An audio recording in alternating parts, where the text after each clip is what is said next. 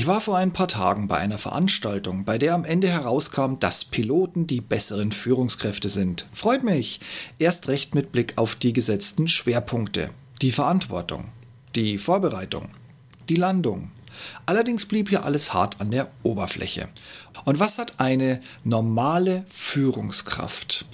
am stets gleichen Schreibtisch im Ameisenhaufen. Denn für Optionen, um bei so einem Vergleich überhaupt ebenfalls heroisch abzuschneiden.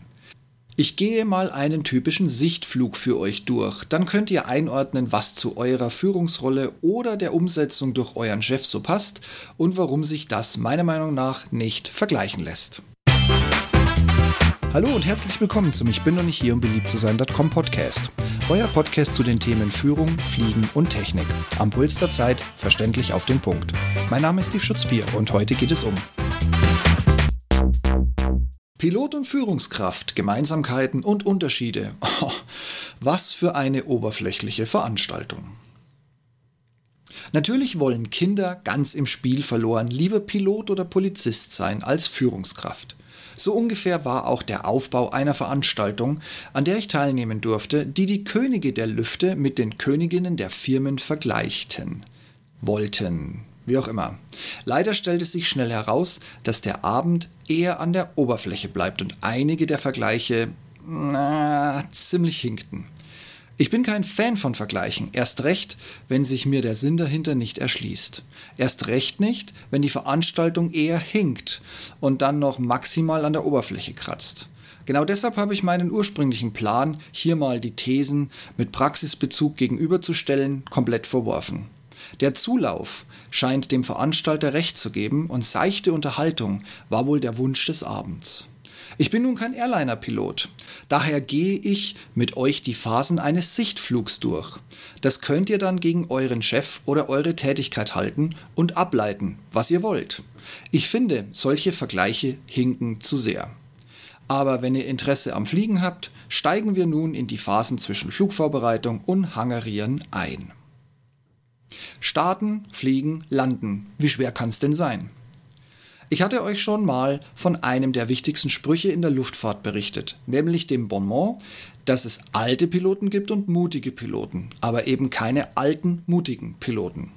Fliegen ist immer noch Demut vor dem Werk vieler wagemutiger Piloten, die zu Beginn des 19. Jahrhunderts alles daran gesetzt haben, endlich in die Luft gehen zu können, bis es 1903 endlich losging. Also wie schwer kann denn bitte Fliegen sein? Für mich beginnt zu Hause alles mit einem Blick auf drei Wetter-Apps auf dem Handy. Die erste ist Pflicht, da ich offiziell beim DWD, beim Deutschen Wetterdienst, ein Bild einholen muss. Das wird protokolliert und falls mal was schief geht, kann mir das den Allerwertesten retten. Die zweite ist eine stinknormale Wetter-App. Die dritte wieder mit Flugbezug, aber aus meiner Sicht nicht so daneben in den Vorhersagen wie der Wetterdienst. Wichtig und oft vergessen, der Blick aus dem Autofenster auf dem Weg zum Flughafen und auch zum Himmel, wenn die Maschine endlich aus dem Hangar gezogen wurde. Da beneide ich immer die Großen mit ihren fertigen Briefingunterlagen, Experteneinschätzungen und all dem, was hier fix und fertig im Briefingraum wartet. Wenn das Wetter in Richtung Gewitter oder Scherwinde oder eben Winde über die Zulassung des Fliegers hinausgehen, war es das. Ich hatte in der Ausbildung einige Flüge, die bewusst diese Extreme gesucht haben und ich weiß, dass ich den Flieger hier im Griff habe und auch eine Landung hinbekomme. Aber Sicherheit heißt auch zu wissen, wann man nicht fliegt und das idealerweise vor dem Abflug entscheidet. Wenn das Wetter nun passt oder in den Limits ist, kommt der Check. Haben sich Tiere in die Öffnung eingenistet, während der Flieger im Hangar stand? Sind Wasser Einflüsse im Tank? Passt der Ölstand? Sind alle Teile beweglich? Und auch nicht zu viel? Hierzu geht man den Flieger nach Checkliste ab und greift in Schlitze zwischen Landeklappen und Seitenruder, zieht Seilzüge in verschiedene Richtungen und beachtet auch, dass Abdeckungen von den Öffnungen entfernt werden. Der Klassiker, den viele als Schlüsselanhänger haben, den Remove Before Flight, will man nach dem Abheben nicht mit Geschwindigkeitsanzeige 0 neben sich am Fenster im Wind baumeln sehen. Checks nach Liste oder POH, also dem Pilots Operating Handbook, erledigt. Spritmenge und Flugvorhaben inklusive persönlichem und verpflichtendem Aufschlag getankt, Öl geprüft, dann kann die Maschine gestartet werden. Im Warmlauf werden Anzeigen geprüft und hochlaufende Zeiger überwacht, bevor man den Magnetcheck startet. Nur wenn dieser bestanden wurde, läuft der Motor und dessen Steuerung rund und es ist an ein Abheben zu denken. Also Headset auf, Frequenz rein und Say Intentions. Rollen und Takeoff. Auch auf den kleinen Plätzen kann eine Menge los sein und man sollte nicht nur beachten, was man sieht oder auf der Frequenz gesagt bekommt. Entscheidend ist auch, was noch in der Platzrunde hängt und ob vielleicht nebenan Windenstart für Segelflug stattfindet. Der hätte dann nämlich Vorrang. Darum dreht sich dort auch immer ein gelbes Blinklicht mit. Sonst ist die größte Herausforderung, den richtigen Taxiway zu finden, zu berollen und so zum Rollhalt an der Piste zu kommen. Hier werden erneut letzte Bodenchecks an der Maschine durchgeführt, bevor man mit oder ohne Meldung, je nach Platz, aber niemals die Flieger in der Platzrunde dabei vergessen. Also lieber eine Meldung zu viel als eine zu wenig, ist zumindest meine Einstellung dazu, dann auf die Piste aufrollt und in den Startlauf übergeht.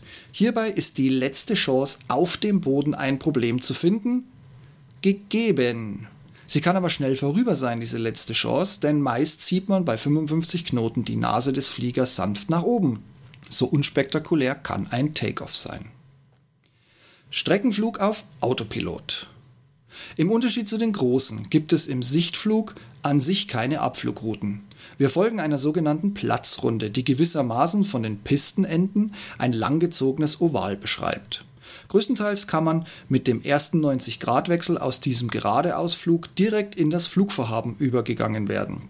Oder nach einem weiteren 90-Grad-Schwenk, der den Abflug nun parallel zur Piste führt und nun ein Verlassen der Platzrunde ermöglicht. Die Arbeit wird aber jetzt nicht weniger, da die wenigsten Vereinsmaschinen einen Autopilot besitzen und in vielen Fällen, wenn doch, die Bedienung unklar ist. Also heißt es Höhe und Kurs mit der Hand zu halten und so weit zu trimmen, dass die aktuelle Motoreinstellung die Höhe nicht signifikant erhöht oder in einen Sinkflug übergehen lässt. Während durch Blick nach außen potenzielle und andere Flugzeuge identifiziert werden und durch Bodenbeobachtung immer wieder ein Abgleich der korrekten bzw. geplanten Position abgestimmt wird. Und während man das alles macht, hängt man am Funk, dreht Knöpfe, prüft das GPS und baut sich aufgrund dessen, was man im Funk hört, ein Lagebild im Kopf zusammen, wo welcher Flieger ist und welches Wetterphänomen auf einen zukommen könnte. Anflug. Irgendwann endet auch der schönste Flug.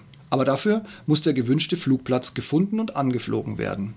Wenn der Flugplatz unbekannt ist, wird meist in einer Höhe über der Platzrunde quer oder diagonal über diesen geflogen. Dabei wird auch der Windsack, die Position der Bahnen und weitere Details in Augenschein genommen. Wichtig, die Aktion wird vorab über Funk angekündigt. Dann wird sich in die Platzrunde eingefädelt, idealerweise im Gegenanflug. Dann bleibt genug Zeit, die Geschwindigkeit anzupassen, die Klappen zu setzen und über Queranflug in den Endanflug zu drehen.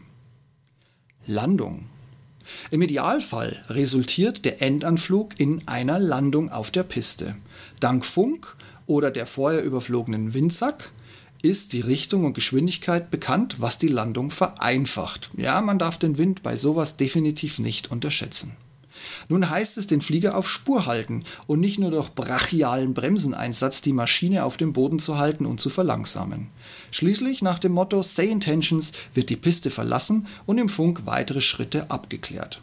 Somit ist der Flug erfolgreich durchgeführt und abgeschlossen. Vergleich der Tätigkeit einer Führungskraft im Alltagsgeschäft. Und nun ordnet diesen Flugabschnitten mal die Arbeit einer Führungskraft über. Klar, Verantwortung tragen beide. Und wo der Pilot materialschonend bei Start, in Flug und bei der Landung agiert, kann die Führungskraft Millionen Deals zum Wohle der Firma oder eben auch dringende Personalmaßnahmen erbringen. Auch ist Strategie das Schwert der Führungskraft, wo der Pilot das Ruder und die geplante Strecke vor Augen hat. Trotzdem hat mich die Veranstaltung und die Thesen nicht abgeholt, geschweige denn überhaupt mitgenommen.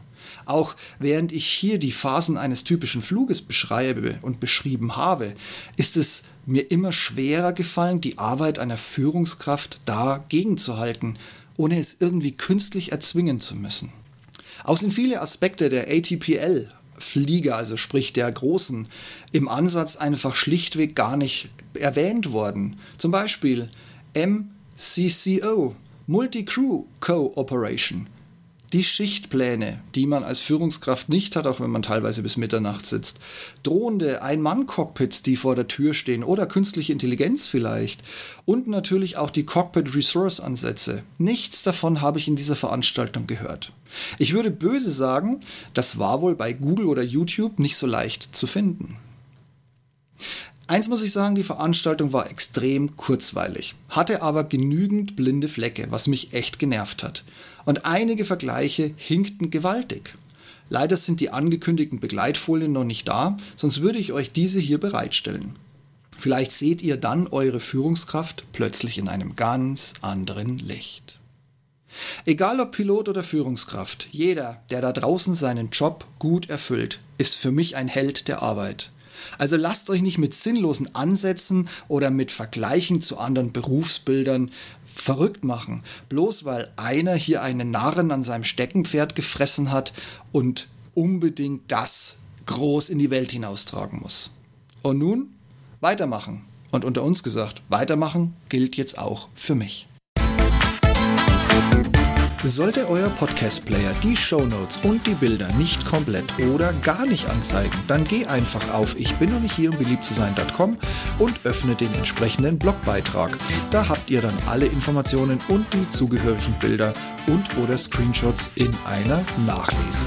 Auch wenn ich ja nicht hier bin, um beliebt zu sein, freue ich mich, wenn ihr mir auf eurer Podcast-Plattform, so es denn die Funktion gibt, eine Bewertung hinterlasst. Das hilft in erster Linie gar nicht mal so sehr mir, sondern all den anderen da draußen, die nach ähnlichen Themen und Meinungen suchen, die ihr schon entdeckt habt. Und ich wäre ja nicht, ich bin doch nicht hier, um beliebt zu sein, wenn ich nun lauter 5-Sterne-Bewertungen erwarten würde. Nein, raus damit, offen und ehrlich. Wenn einer damit umgehen kann, dann ich. Und du kannst somit bei künftigen Themen mitsprechen. Ich danke dir vielmals für deine Unterstützung. Und wenn du den Podcast noch nicht abonniert hast, schau mal in die Show Notes. Da findest du für jede Plattform einen Link, um mich ab sofort im kostenfreien Abo zu hören. Ich komme dann immer dienstags um die Mittagszeit in dein Ohr. Und wenn die Schmerzgrenze mal erreicht ist, was ich natürlich nicht glaube, bekommst du mich mit einem Klick direkt und kostenfrei wieder los. Und zum guten Schluss, wenn du jetzt noch ein Thema für mich hast oder anderer Meinung bist, dann nimm einfach Kontakt mit mir auf. Alle Wege findest du auf meiner Webseite, ich bin nämlich hier um beliebt. Ich freue mich von dir zu hören und vielleicht bist du mein nächster Podcast-Gast oder ein Themengeber für den Blog und somit auch für den Podcast. Und wir diskutieren natürlich sehr gerne gemeinsam ein sehr, sehr streitiges streitbares Thema. Dann passt auf euch auf und bleibt gesund und ich freue mich schon auf nächste Woche mit euch. In diesem Sinne, bis dahin. Tschüss.